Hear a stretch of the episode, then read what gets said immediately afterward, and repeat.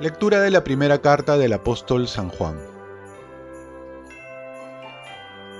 Queridos hermanos, en esto sabemos que conocemos a Jesús, en que guardamos sus mandamientos. Quien dice yo lo conozco y no guarda sus mandamientos es un mentiroso, y la verdad no está en él. Pero quien guarda su palabra, verdaderamente el amor de Dios ha llegado en él a su plenitud. En esto conocemos que estamos en Él. Quien dice que permanece en Él debe vivir como vivió Él. Queridos, no les escribo un mandamiento nuevo, sino el mandamiento antiguo que aprendieron desde el principio. Este mandamiento antiguo es la palabra que ustedes han escuchado. Y sin embargo, les escribo un mandamiento nuevo y esto es verdad, tanto en Él como en ustedes. Pues las tinieblas se disipan y la luz verdadera brilla ya. Quien dice que está en la luz y aborrece a su hermano, está aún en las tinieblas. Quien ama a su hermano permanece en la luz y no tropieza. Pero quien aborrece a su hermano está en las tinieblas, camina en las tinieblas, no sabe a dónde va, porque las tinieblas han cegado sus ojos. Palabra de Dios. Salmo responsorial. Alégrese el cielo, goce la tierra. Canten al Señor un cántico nuevo. Canten al Señor toda la tierra.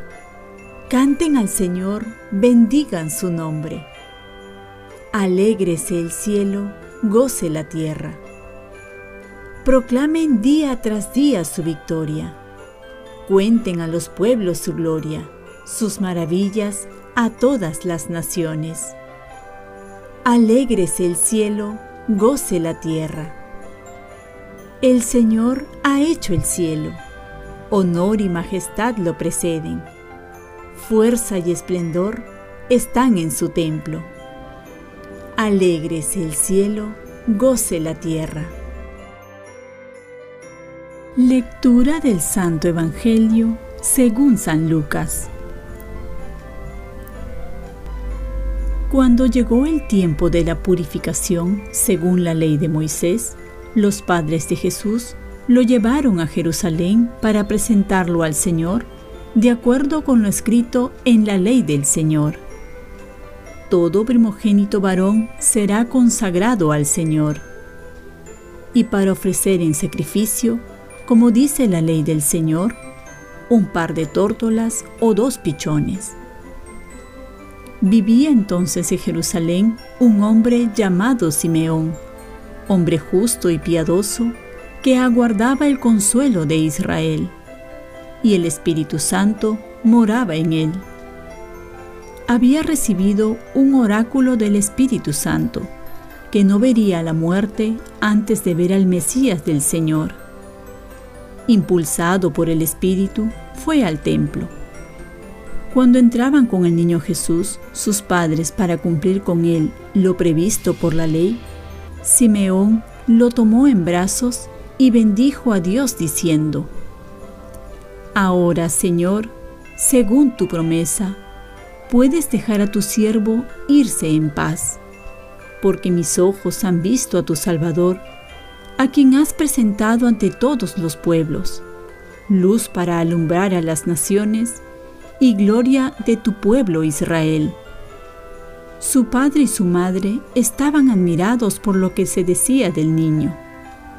Simeón los bendijo diciendo a María, su madre, Mira, este niño está puesto para que muchos en Israel caigan y se levanten. Será como un signo de contradicción, y a ti una espada te traspasará el alma. Así quedarán al descubierto las intenciones de muchos corazones. Palabra del Señor. Paz y bien. El que ha acogido a Jesús con todo su corazón ya puede morir en paz. El anciano Simeón se dice de él que era justo, piadoso y además que el Espíritu Santo moraba en él.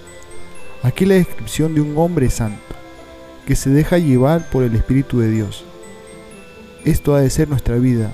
Sabemos que el Espíritu Santo mora en nosotros por el bautismo, pero el otro paso que debemos dar es dejarlo actuar, dejarnos llevar por Él.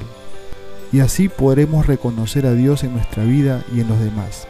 El Espíritu Santo nos va a llevar a buscar siempre a Jesús, para poder decir como Simeón, después de haberlo cargado al niño Jesús, ahora Señor puedes dejar a tu siervo irse en paz, porque mis ojos han visto a tu Salvador. La figura de Jesús en los brazos de Simeón, lo tomó en brazos, significa aceptar a una persona. Simeón aceptó a Jesús como el Mesías. Y en este tiempo de Navidad, no basta contemplar al niño en el pesebre, sino que hay que acogerlo y acogerlo en nuestra vida de todo corazón, aceptando nuestra historia, la del prójimo y también los momentos difíciles. Acoger también su voluntad, que no se puede separar de su persona, porque el aceptar a Jesús significa aceptar su voluntad, por más doloroso o difícil que sea pues todo esto confiando en Dios que nos ama y que está con nosotros y que ha venido por nosotros. El sentido de nuestra vida está en acoger a Jesús en nuestro corazón y entonces la vida ha valido la pena para poder vivirla plenamente y también para poder morir en paz, ya que al buen vivir le sigue el buen morir. Oremos, Dios invisible y todopoderoso, que has disipado las tinieblas del mundo, con la llegada de tu luz. Míranos complacido para que podamos cantar dignamente la gloria del nacimiento de tu unigénito. Ofrezcamos nuestro día. Dios Padre nuestro, yo te ofrezco toda mi jornada en unión con el corazón de tu Hijo Jesucristo, que sigue ofreciéndose a ti en Eucaristía para la salvación del mundo. Que el Espíritu Santo sea mi guía y mi fuerza en este día para ser testigo de tu amor. Con María, la Madre del Señor y de la Iglesia, te pido por las intenciones del Papa con San José Obrero te encomiendo mi trabajo y mis actividades de hoy para que se haga en mí tu voluntad. Y la bendición de Dios Todopoderoso, Padre, Hijo y Espíritu Santo, descienda sobre ti. Cuenta con mis oraciones, que yo cuento con las tuyas y que tengas un santo día.